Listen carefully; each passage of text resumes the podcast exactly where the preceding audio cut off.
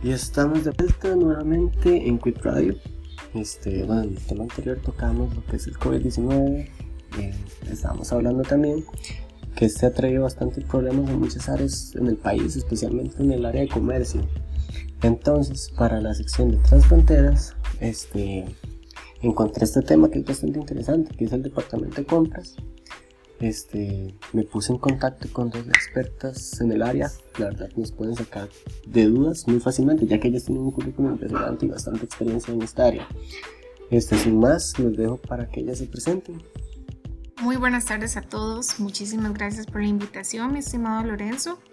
Bueno, mi nombre es Shamila Lara. Yo me especialicé en la carrera de Comercio Internacional. Soy egresada de la Universidad Internacional de las Américas tengo ya casi ocho años de trabajar y participar en este gremio que tanto me apasiona.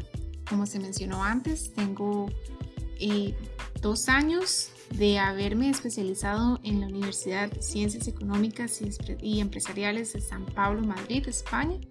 Y el día de hoy espero poder responder todas sus preguntas. Muy buenas tardes, para mí es un placer estar en este programa. Mi nombre es Karen Martínez y soy licenciada en Comercio Internacional y con más de 10 años de experiencia en el área de compras. También cuento con una segunda carrera de mercadeo que soy egresada de la Universidad Pontificia Bolivariana, que esta se encuentra ubicada en Medellín, Colombia. Y bueno, acá me encuentro para brindarles mis conocimientos y todo lo que deseen saber de ese tema. Y muchas gracias, mi estimado Lorenzo, por invitarme a este canal. Un gusto, la verdad, tenerlas acá. La verdad es que espero que nos puedan sacar de dudas este, y que aprendamos bastante. Bueno, en nuestra página de Facebook abrí un espacio, nos pueden encontrar como Quit Radio. Abrí un espacio donde pueden escribir todas sus dudas, preguntas que tengan estos dos profesionales. Este, bueno, eh, leí un poco que el departamento de compras este, realiza múltiples actividades en las cuales se desarrollan en una forma muy organizada. Dependen del área administrativa o bien también del departamento de contabilidad. Este, bueno, vi que hay tres departamentos que tienen unas relaciones muy estrechas con el departamento de compras. Entonces, no sé si usted, Samila, nos podría ayudar a salirte de dudas en cuáles son sus tres áreas? Esa es una muy buena pregunta. ¿Cuáles serían los departamentos más importantes? Bueno, en este caso el departamento de producción tiene una actividad muy importante, ya que es adquirir las materias primas para la elaboración de los productos que se comercializan en la empresa. También está el departamento de mantenimiento, que se destaca por la colaboración de este departamento ya que es esencial para el mantenimiento, prevención y perfeccionamiento de la maquinaria y para el buen funcionamiento, ¿verdad? En este caso también cabe mencionar al almacén, que es el encargado de almacenar los insumos necesarios para el funcionamiento de la empresa, el abastecimiento, cubrir faltantes en caso de que el consumo se esté agotando. Súper interesante, la verdad. Este, bueno, eh, bueno, aquí en nuestra página de Facebook nos están preguntando Dirigida para Sarai. ¿Por qué el tamaño es un factor importante en el tamaño del departamento? ¿Nos podrías responder esa pregunta? Bueno, quiero agradecerle a todas las personas que nos están escuchando en este momento, momento y pues que están ahí conectados en las redes, contestando y haciendo preguntas. Y bueno, con respecto a la pregunta del tamaño de la empresa, este, la importancia es que esto va dependiendo del tamaño de la empresa, valga la redundancia, el tipo de personal que lo va a integrar. Pues ya sea pequeña, pues son menos integrantes. Y entre más grande, obviamente necesitan más personal idóneo para que se encargue de todas las funciones en la entidad. Y esto para reducir costos. Listísimo, listísimo entonces. Bueno, bueno. Este, siguiendo un poco en cuanto aquí que está el personal que lo integra. Este, Chamila, ¿nos podrías comentar un poco de cuál es el personal idóneo? Este, explicarnos un poco cómo trabajan y etcétera. Bueno, esta es una pregunta que puede variar, ¿verdad? Este departamento puede ser integrado de acuerdo con el tamaño de la empresa por el siguiente personal. Puede ser un gerente o un jefe de compras, una secretaria y el comprador. El área de compras puede llegar a tener un comprador administrativo o varios compradores especializados. El gerente de compras o el jefe de compras es el encargado de tomar las decisiones de comprar cuando ya se efectuó el cuadro comparativo, en el que ya se selecciona un proveedor y es quien autoriza la designación y quien firma la orden de compra o el pedido. La secretaria este puede participar o no participar en el departamento de compras y en ocasiones son dos dependiendo del tamaño de la empresa. Se le conoce como apoyo a la oficina de compras y si la empresa es pequeña o familiar se va a tener una secretaria, ¿verdad? O no se va a tener, dependiendo del tamaño. Por último, el comprador, ese último pero no menos importante, es el personaje que quizás tiene más importancia en el área de compras, ya que es quien localiza al vendedor, solicita la cotización, hace el cuadro comparativo, selecciona el proveedor, eh, realiza la orden de compra, la autorización y es quien firma la orden de compra o el pedido. Eh, también cabe mencionar que el, este, el demandante o el cliente por el proveedor es responsable de cubrir todos los requerimientos o necesidades de los diferentes departamentos, ya que se les da el servicio, se investigan los proveedores, analizan las cotizaciones y siguen las políticas para lograr el objetivo de las compras. Buenísimo, súper claro, la verdad.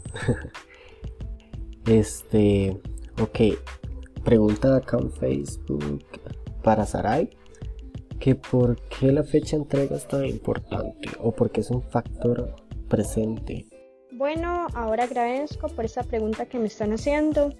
Bueno, la fecha de entrega en una empresa es muy importante como primera medida es un factor presente que este le da la credibilidad a una compañía y pues hay que ser muy puntuales en los tiempos pactados, entregando la mercancía rápidamente y sin incidentes, porque esto es la cara de la compañía, ¿verdad?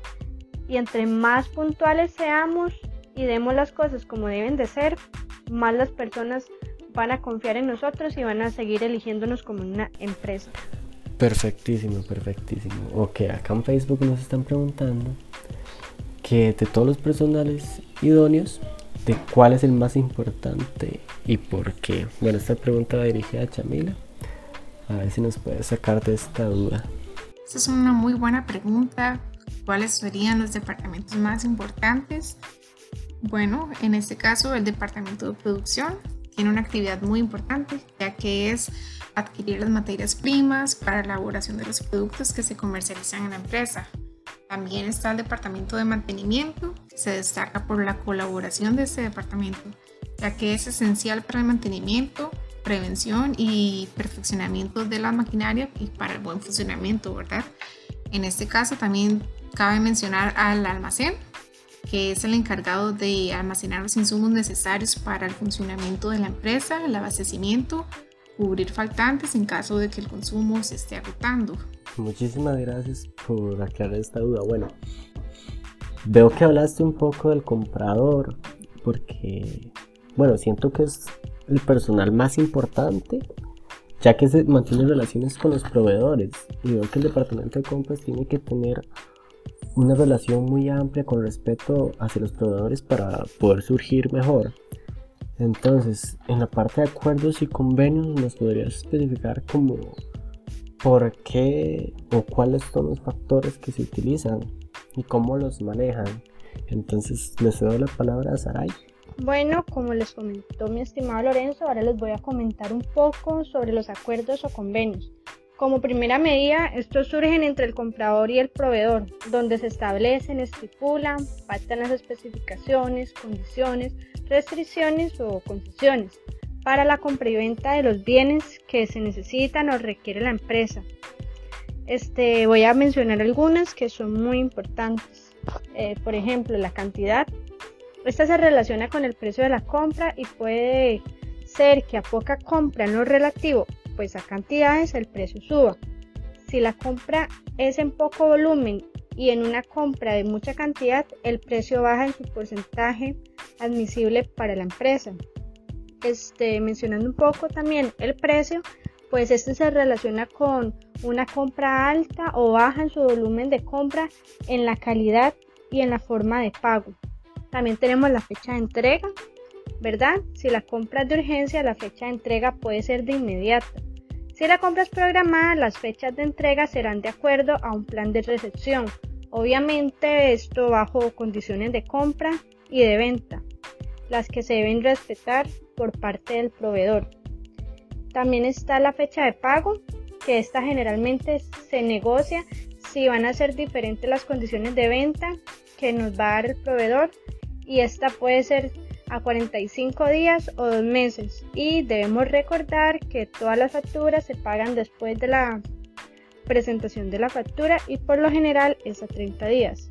También tenemos la garantía que en el área de compras siempre exige la garantía de la calidad del proveedor, la que sin duda se cumple. Pero es que hay ocasiones que se negocia una garantía mayor y por lo general también se cumple. Y para concluir estos ejemplos que les he brindado en esta hora, este, está el lugar y la hora de la recepción. Y esta varía de acuerdo a las políticas de la empresa compradora.